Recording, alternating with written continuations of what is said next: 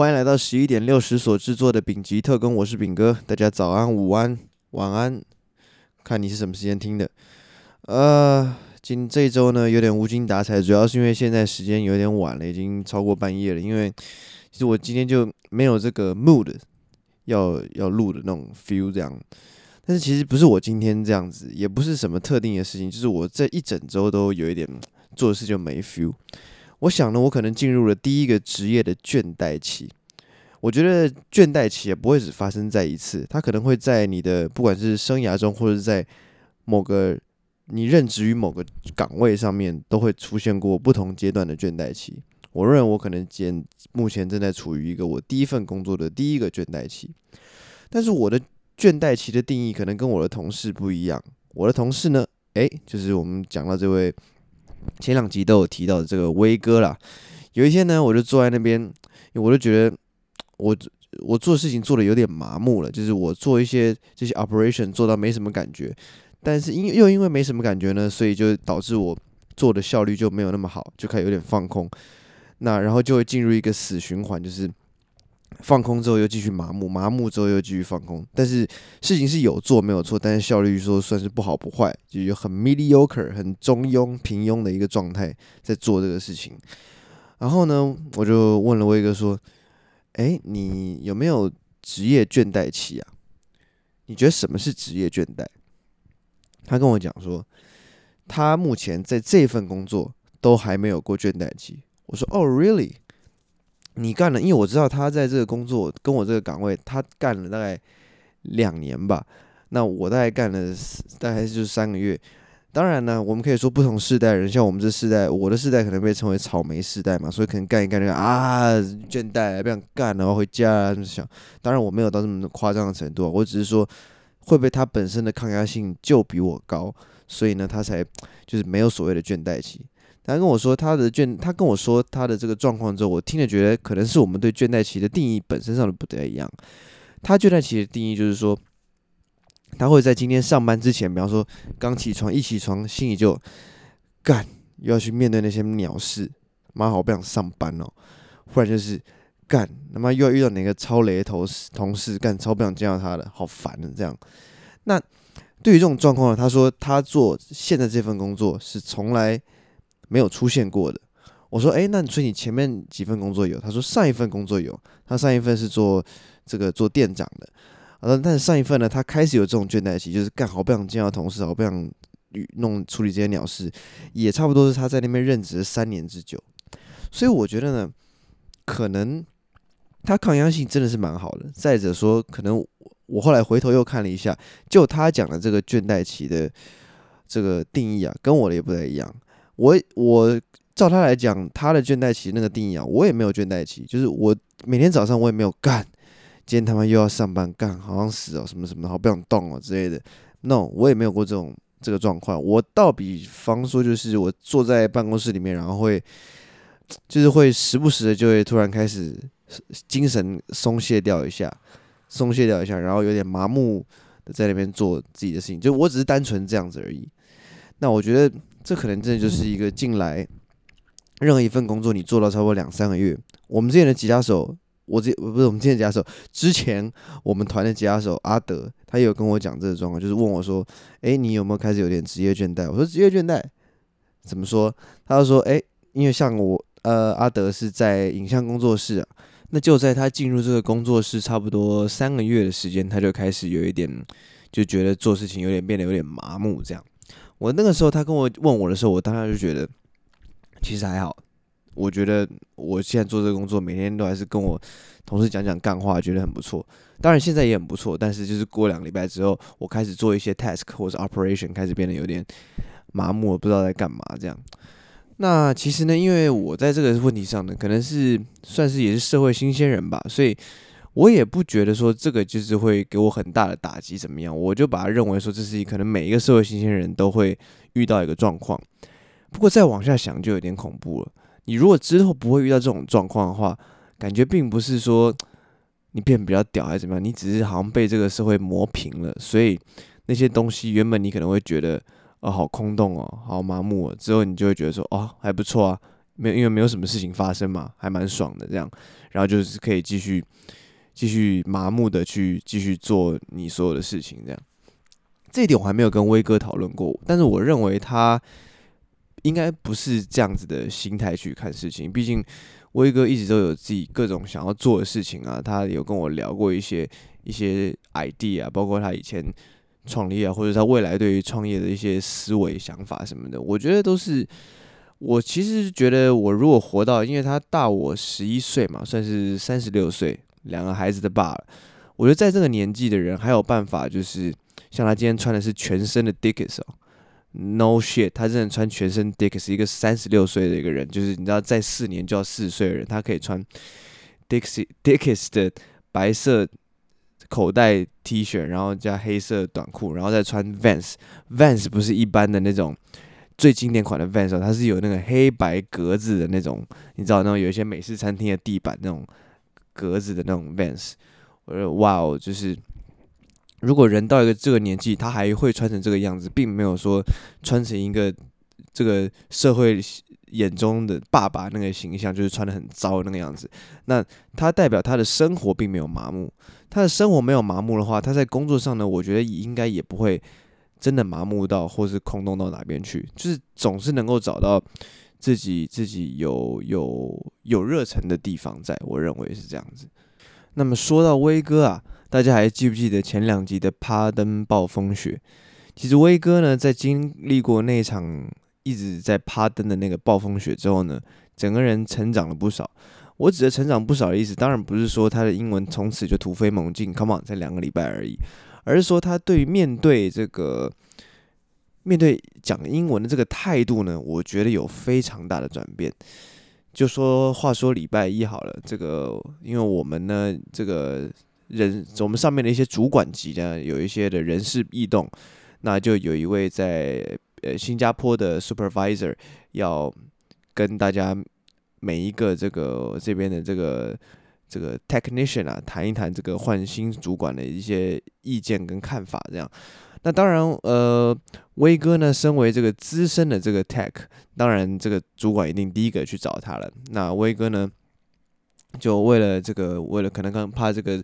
Supervisor 要跟他讲一些比较呃私密，这一对一嘛，我一对一可能要讲一些比较私密的事情呢。为了这个方便起见呢，就到另外一个会议室去独自去开。我想，哎呦，这次他又跑到会议室去了，但是我也没跟，因为我要做别的事情。就不一会儿之后，威哥回来，就回来告诉我说，他在他今天呢，跟跟这个 Supervisor 讲英文的时候，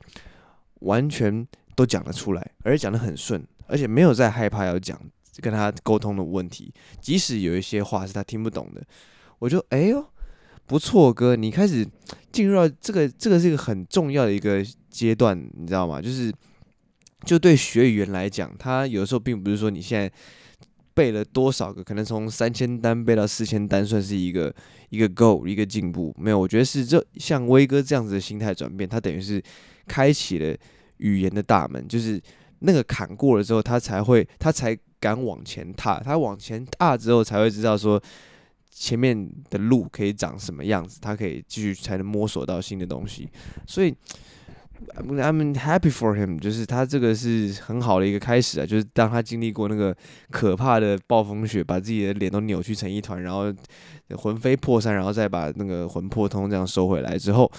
经过这一整场之后回来，他开始面对我们 supervisor 讲话，完全不会有任何的畏惧或退缩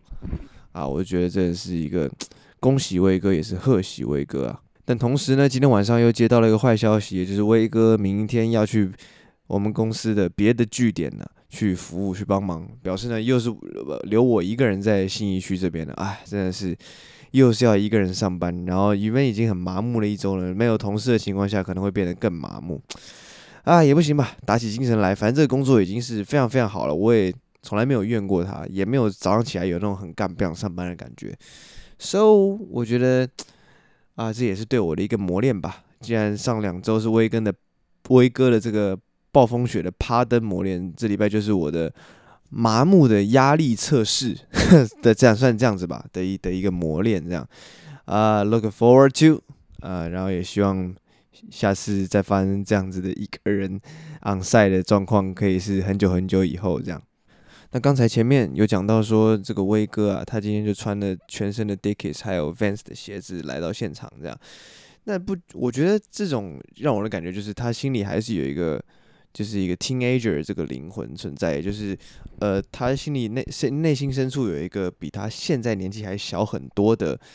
灵魂，而在这个状况底下，你不会觉得他是就是屁孩，你会觉得这是一个很。很珍贵、很很有价值的一个一个心态，就是心态还是很年轻这样。那今天呢，我要接下来要聊的这个人呢，也是跟威哥一样，有这个内心有年轻的心态。只不过呢，这个人的年纪比威哥老非常非常多，而他心态呢，他心里面住的那个又比威哥心里住的那个 teenager 再小非常非常多。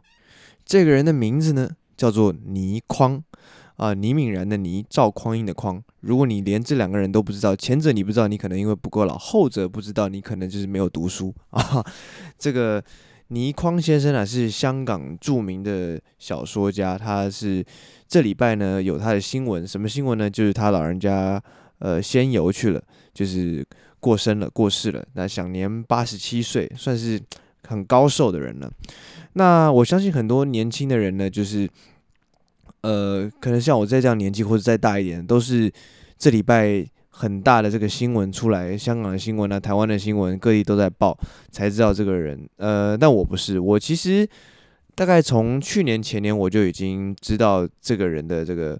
存在。为什么呢？因为他其实是被誉为啊香江四大才子。各位知道香江啊，就是大家很多人来称香港就叫香江。那四大才子呢，分别是谁呢？首先。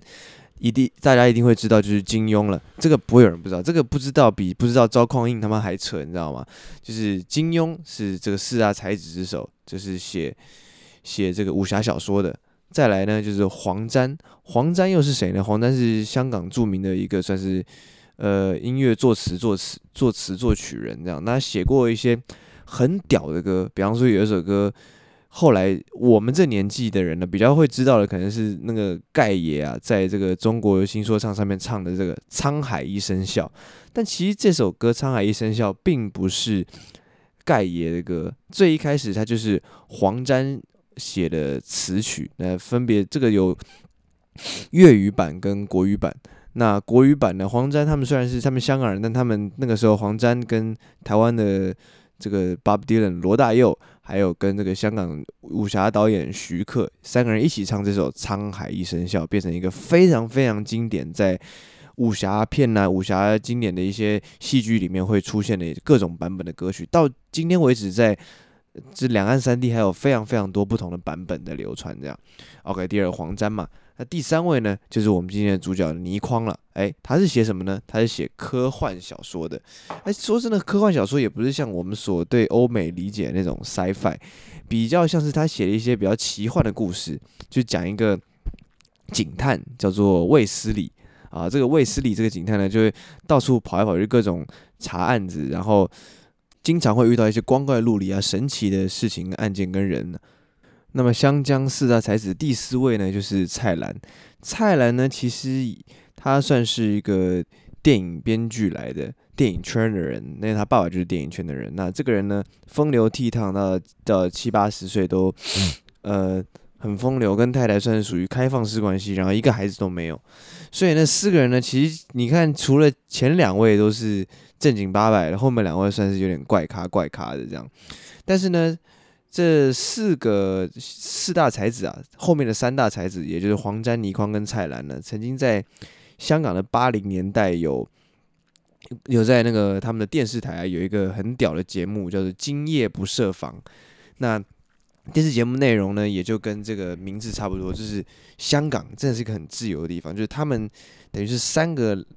中年男人那时候已经是中年了，现在现在已经黄沾已经走了嘛，走了很快二十年了。那金庸前几年也走了，金庸没有在这个电视节目上面。那呃，倪匡啊、蔡澜也都八十几了，现在就是都现在只剩蔡澜一个人活着了，变成。那那个今夜不设防这个东西呢，就是几个中年男子，然后邀各种来宾来这个节目上面，然后坐沙发抽烟什么。香港节目电视节目抽烟是不用打马赛克，骂脏话也不用消音的，就是完全就是什么都敢聊，天南地地北的聊聊这个酒色财气啊，吃喝嫖赌，什么事情都敢聊，而且政治香港也没有什么在管的，就是任何的 topic 都可以聊。因为看到可能像这个。王祖贤去的时候，还有他们三个老男人，还有一个很色色的样子，很想吃他豆腐那个样子，很像在把整个那个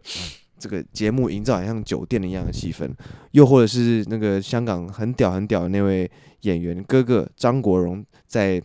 他们节目上也是很敢的这样侃侃而谈。总之，这三个位都是一个都是奇葩，就对了。那这里面呢，各有各的特色。那黄沾呢，相对还是属于比较老实一点，但他是拉主 key，主要在。在主要在主讲、主讲者、主访者，那蔡澜呢，算是风花雪月，然后风流倜傥的，所以他经常讲话会有一个给你一个很潇洒的一些建议或者感觉，或对于人世间呢、男女之间呢，什么事情不用去烦恼，反正谈恋爱这种事情你不想你就不会痛苦啊，就这么这么风流的男子。那倪匡呢是最有趣的，倪匡他是呃怎么讲，他会有很多像小孩一样的。观点，或者和小孩一样的这个表达方式，就是会让你觉得他是一个老顽童的这种、这种、这种样子的这种存在。譬如说了，他们那个时候呃，发生了那个一九八九年发生的那个六四天安门事件嘛，那那一年那一集的《今夜不设防》相对就比较严肃一点。黄沾呢比较严肃，说这个事情真的是很很可怕，这样那。蔡澜呢，因为他人世间没有什么烦恼嘛，所以他就在那边抽着烟，旁边也没讲什么。但是倪匡呢，非常的激动，倪匡就说。这个完了完了，以后香港就会变这个样子。我跟你讲，那个英国不是在那个南美洲那边嘛，有个岛嘛，那个岛呢就拿来让让给我们香港人去住，让我们香港人搬过去住，这样不是很好吗？这样我们大家想去住，你想留就留下来嘛，想去住的就去。那十十几年、二十年之后，那边又是一个新的香港了嘛。那讲话又快，然后内容节奏非常快，然后内容又非常的很天真无邪，这样就真的很像是一个小孩子会有那种，就是会。噼里啪啦一直讲，然后这个人又可爱的地方就是他讲话又口急，讲话口急就是一句话，那个那个那个那个那个怎么样？前面会带超长，就很像小孩子可能词汇不多要讲东西那种感觉，但是后面一顺出来，啪，词汇又超多的。再一个好笑的地方就是这个人呢，其实是宁波人，逃到香港来的，所以他到现在讲广东话都还是有很严重的宁波口音，他听起来是非常的别扭，就是。你说他像普通话也不像，然后你说他像广东话也不像，就是，但是他却可以讲这两个四不像的话，却有办法把它讲得非常非常通顺，就是真的真的很屌这样。那之所以他为什么会对六四那个事件为什么会这么的这个反应这么剧烈，主要是因为这个倪匡是以反共为名的。而且他就是他是反共，他到后面老死的时候是死在香港哦。他有多次有各种反共言论，那个上面好像都不太敢动他。为什么呢？刚讲过了嘛，湘江四大才子，那金庸已经被人家捧成国宝一样，黄沾也差不多。那蔡澜呢，现在也在两岸，在那个两岸之间，两岸是香港跟中国这两岸混得很好。那剩下这位倪匡，他们虽然讨厌，讨厌归讨厌，但是第一个人家那么老了，第二个人家。在整个文坛，在二十世纪的华人文坛有这么大贡献，顶多就是不报道他，不播报他的言言论，他们也不会把这个人怎么样。也因此，这位老顽童呢，就从以前到现在都非常非常敢批评时政，批评香港的各种政局这样子。那你说，一个一辈子生活在香港的老先生，为什么会这么不喜欢那个？这个中国共产党呢，那主要原因就是也跟他的背景有关了。刚刚说了嘛，他是宁波人来的，那宁波人在上海出生，他家里很穷嘛，所以那个时候整个中国很苦啊。然后这个听听就他的叙事说法说，那时候国民党太不像样了，所以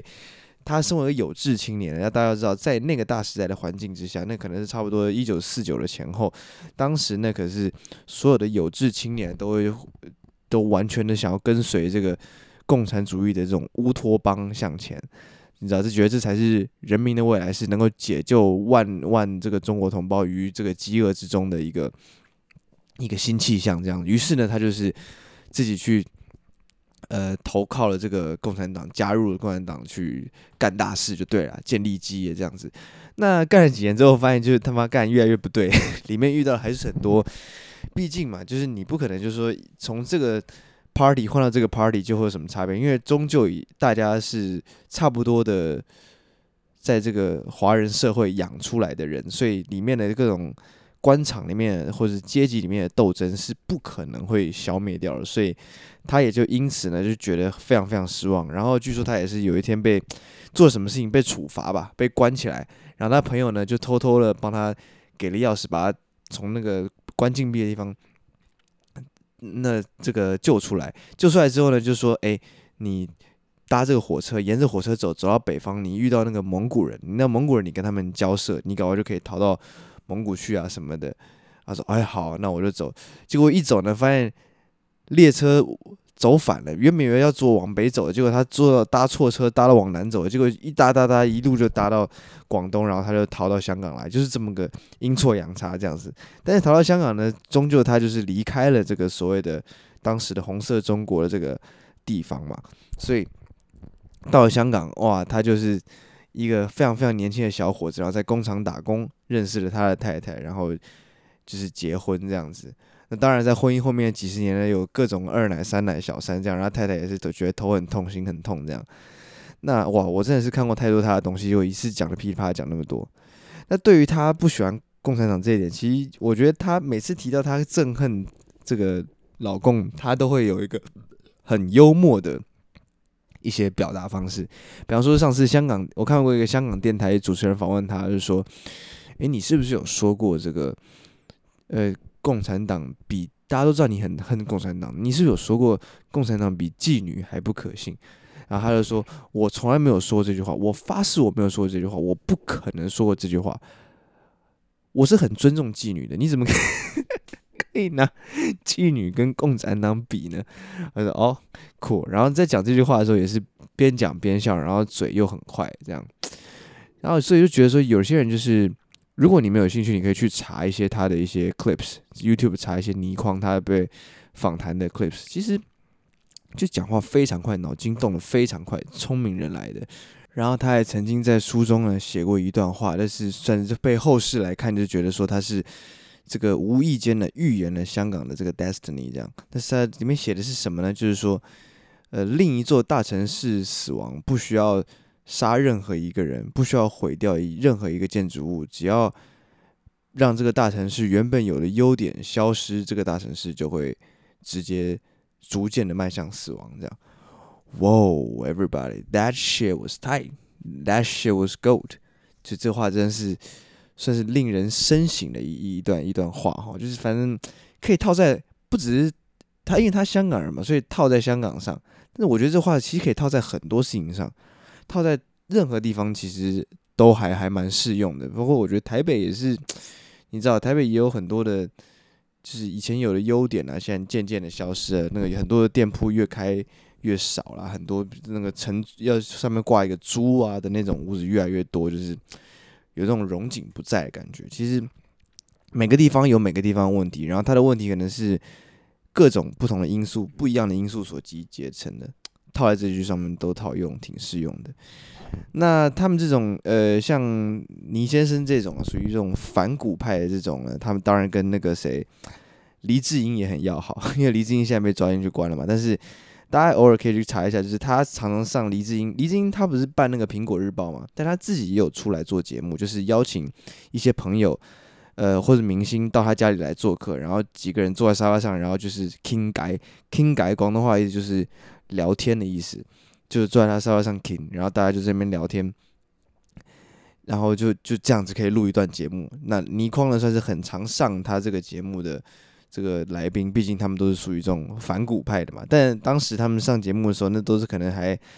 呃七八年前的时候，就是整个香港还没有这么 tension 的时候。其实有政治洁癖的朋友，我也会推荐你们看，因为他们在里面聊的其实大多也都不是政治，就聊的。电影啊，生活啊，和生活形态、价值观什么，社会啊什么，其实是各种就是天南地北聊，男女也聊，就是香港人就是喜欢各种事情都搬上来聊，就是它里面就里面有就有去过，像那个杜琪峰也去过那个节目，这个呃梁咏琪也去过，反正你想得到的香港明星很多都，刘嘉玲也去过，这样蔡澜刚刚讲的四大才子之一也有去过。那这节目叫什么呢？这节目叫做《巨星连销尾》，大家可以查黎智英巨星连销尾，算是呵 呵就是这个很有趣的节目，都是上面都是中年人啦，都是中年人，然后都是七八年前的 clips，但是他们所讲的东西，他们所谈论的内容以及他们聊天的那个 vibe，我觉得是。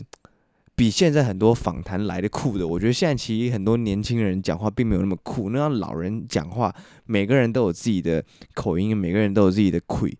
就是那个时代人每一个人都特别的有特色，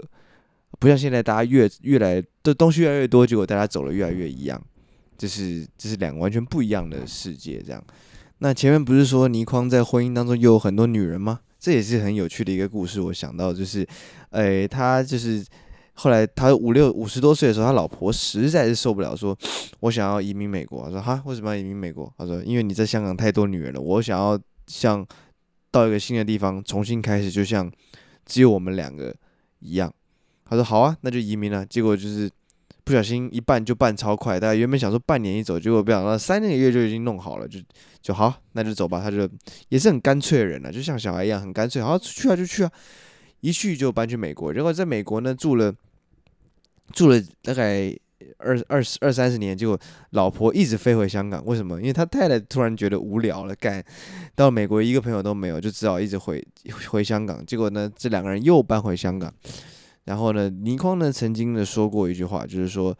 在这个共匪消灭之前呢，他是绝对不会回香港的。但是呢，最后还是因为太太的关系，他还是回到这个他待了一辈子、待的非常几乎是记录了、经历了他所有光辉岁月的这座城市——香港。对，那他回来呢，当然，毕竟共匪也没没死光嘛，对吧？所以他的这个原本讲的这个誓言呢，并没有呈呈现。但是他依然是常常讲一些很屌的话，你知道吗？就是他会。很敢讲，我都不知道这个人怎么那么敢讲。他在香港受访的时候说，你就在反送中那个时候受访，问人家问他说，你对这个年轻人的看法怎么样？说，我觉得年轻人不够激进。哇，我操，大哥还不够激进呢？你想要把人家搞死是不是？所以就是我觉得啊，我觉得有时候你尊尊敬一个人呢，你可以不认同他的。讲法你也可以认同，你也可以部分认同，但是部分不认同。但是我觉得这个人他所散发出来吸引人的是这个 personality，不管面对什么，至少他立场踩得很硬。他不喜欢谁，他不喜欢的可能就是老共嘛，不喜欢老共，他踩得很硬。他喜欢什么？喜欢。小说啊，喜欢中国古典文学什么的，他也是很明显的，他是他的特色。所以一个人立场踩得硬，然后又有他自己的一个学识上的渊博，他才他才中学毕业而已，但他有却有这么深的学识的渊博，这是一个大概就只有在香港这种地方，这种这种地方才能够找到这样子的一个背景，产出这样的人才。这样，所以你有了上述的组成条件，你才会变成一个非常。立体、具体写会让人家记住而且喜欢的这样子的一个人格，我觉得这个是难能可贵的。尤其有的时候从他老人家口中说出来很多人生的事情，我觉得他们那几位才子，可能黄沾还好之外，其他像金庸跟蔡澜，还有这个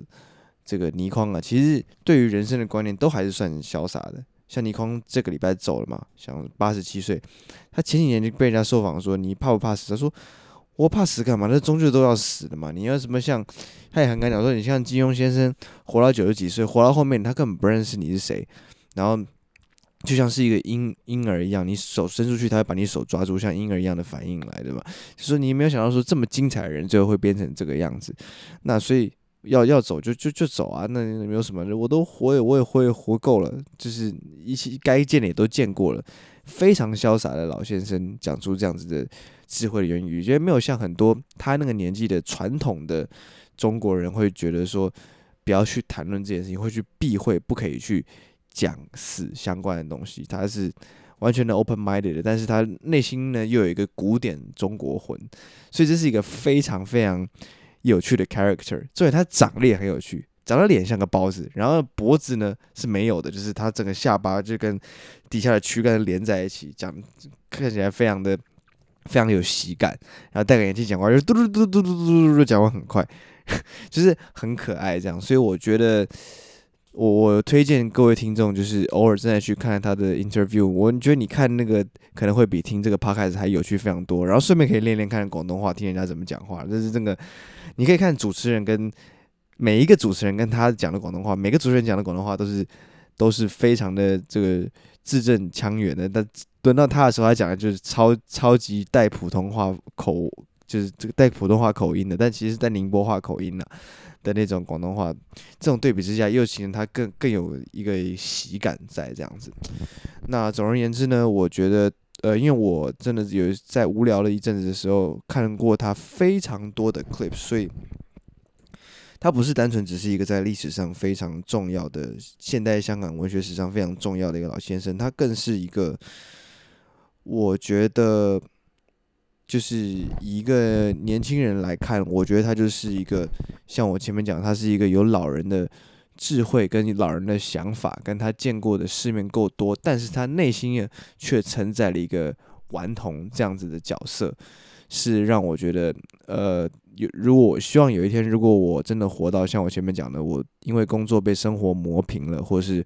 我会因为一些不可抗力的因素去妥协的话。呃，我会要，我应该要提醒我自己，你那个时候记得记得要来看看这些老先生的一些 clips，或许能够唤醒你一些你曾经有过的一些这个，不要讲说雄心壮志或是莫忘初衷这种屁话，主要就是你能不能唤醒你像个孩子一样那样子的感觉，对生命还有一些热忱，对生命有渴望，对生命充满好奇的那个孩子，这位八十七岁老人活到了八十七岁。内心还是住着那样子的孩子，是非常非常难能可贵的事情。好，那今天这个人，因为他们一生太精彩了，我没有办法细细的跟你介绍，我只能介绍很 briefly 的介绍到这边。那我相信，如果你有在看 Facebook，在看其他社群媒体的话，你也可能看到很多人分享文章在讲这位老先生。记住，这个是都是。以华人社会来讲，非常重要的资产，不管你的立场是怎么样，我认为都可以去看一看。好，那这就是今这一集的丙级特工的主角，Rest in peace，倪匡先生。All right，我们下周再见，拜拜。